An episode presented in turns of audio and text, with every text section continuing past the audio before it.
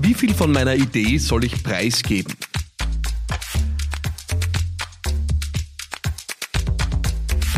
Ja, der Markus äh, aus Linz äh, schickt mir über WhatsApp eine Frage. Ihn beschäftigt, äh, wie viel von seiner Idee er preisgeben soll. Ich kriege die Frage immer wieder von Leuten, die mit neuen Produkten, neuen Businesses, neuen Strategien am Start gehen und Sorge haben, dass sie davon zu viel verraten. Und da geht es Ihnen wieder Markus aus Linz und da hören wir ganz kurz rein. Hallo Herr Maratana, meine Company und mich quält derzeit eine Frage. Wie viel wollen wir von unserer Geschäftsidee preisgeben, um vom theoretischen Marktpotenzial der Lösung auf das Reale schließen zu können? In unserem Fall gibt es da keine Marktbegleiter, auf die man schauen könnte. Das heißt, mich würde interessieren, wie, wie Sie mit dem Thema umgehen würde. Progressiv äh, die Information und die Idee in den Markt zu tragen, um so viele äh, Informationen vom Markt und von potenziellen Kunden einzuholen oder eher rein an die Idee glauben und das Thema in den Markt hineinpushen. Danke, Markus aus Linz. Also Markus, klare Sache. Und alle, die vor der Situation stehen, entweder mit einem neuen Business oder mit einer Idee, die sie schon lange rumtragen, äh, wirklich jetzt auf den Markt zu gehen, eine klare Sache vorweg. Das eine ist, wir überschätzen den Wert von Ideen und unterschätzen den Wert von Execution. Ganz klare Sache. Es gibt so viele Ideen auf dieser Welt, aber erfolgreich werden immer nur diejenigen, die in die Umsetzung gehen. Eine Idee für sich genommen ist eigentlich extrem wenig wert, ja, ähm, weil der Wert sich ja erst durch die Erfahrung in der Umsetzung wirklich entfaltet. Ähm, also, wenn die Leute oft glauben, und ich habe das ja erlebt, äh, in meiner Zeit auch bei zwei Minuten, zwei Millionen, ja, ähm, und rundherum in der Startup-Szene, wenn die Leute glauben, eine Idee wäre das Geniale.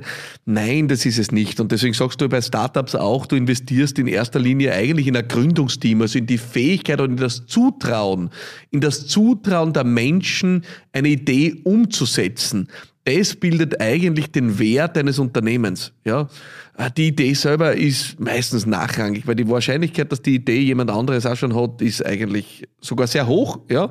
Ähm, und du wirst nur herausfinden, den Grund, warum sie noch nicht umgesetzt wurde, wann du es selber probierst umzusetzen. Und dann weißt du danach, ist der Grund derjenige, äh, dass die Idee keinen Sinn macht und es haben vor dir eh auch schon andere probiert. Oder es ist einfach, dass die anderen im Ideenstadium verharrt sind und das wirst du nur rausfinden, wenn du, wenn du in die Umsetzung reingehst.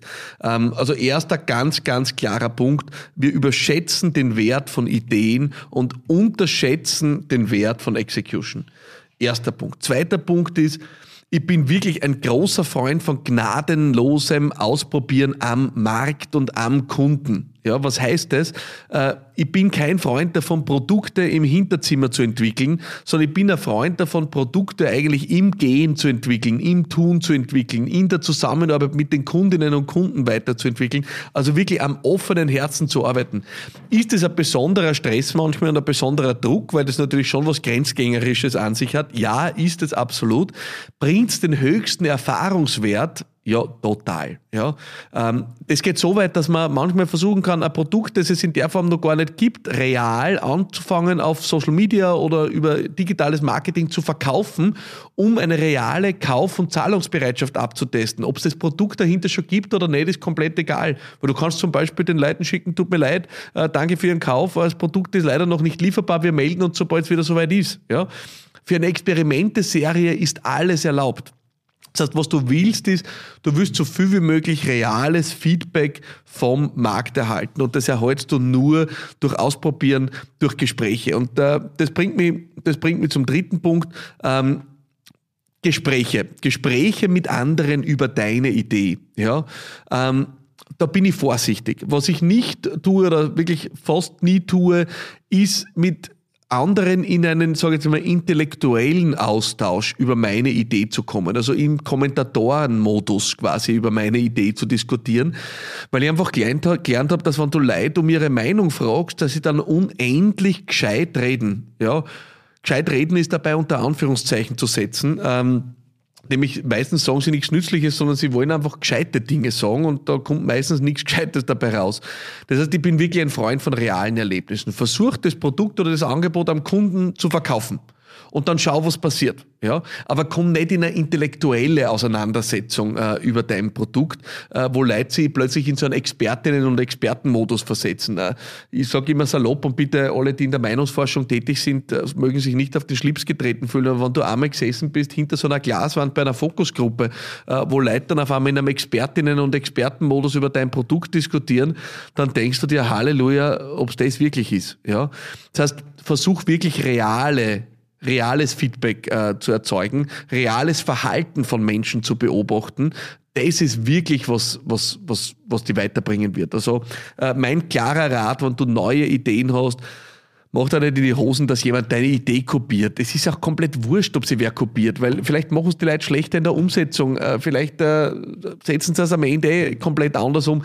Also kopierte Ideen sind egal. Wir machen uns so viel in die Hosen, dass es das, was wir machen wollen, schon gibt auf die Weise, wie du es machst, gibt es vielleicht oder sehr wahrscheinlich noch nicht. Ja, ich war nicht der Erste, der Agentur gegründet hat. Es hat 40.000 Agenturen, glaube ich, in Österreich alleine und wahrscheinlich zehnmal so viel in Deutschland. Ich habe keine Ahnung. Ja. Äh, also niemand hat auf mich gewartet mit einer Agentur, aber ich habe es auf meine Art und Weise gemacht. Ja.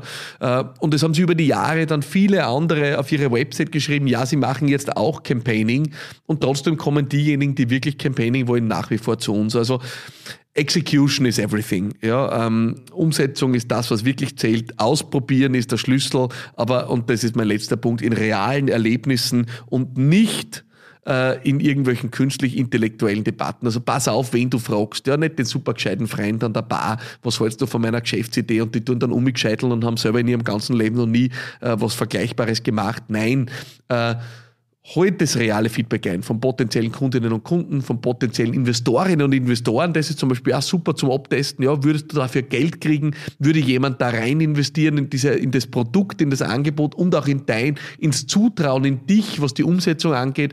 Das ist ein super Proof of Concept. Äh, die Kundinnen und Kunden sind ein super Proof of Concept. Würdest du Mitarbeiterinnen und Mitarbeiter gewinnen für die Idee, ist ein super Proof of Concept. Also geh auf die reale Prüfung der Idee und mach da nicht in die Hosen, dass irgendjemand was hört oder mitkriegt, das wird vollkommen überbewertet. Also go for it, äh, volle Kraft voraus. Äh, diesmal kurz und knackig meine Antwort für dich. Und wenn du eine Frage hast, die wir vielleicht ebenso kurz und knackig abhandeln, dann schreib sie mir unbedingt. Äh, auf WhatsApp unter 0676 333 1555 äh, oder schick sie mir wieder Markus über Audionachricht. Da, da freue ich mich sehr. Dann bist du vielleicht schon nächste Woche zu Gast hier in meiner Podcast-Sendung bei Business Gladiators Unplugged.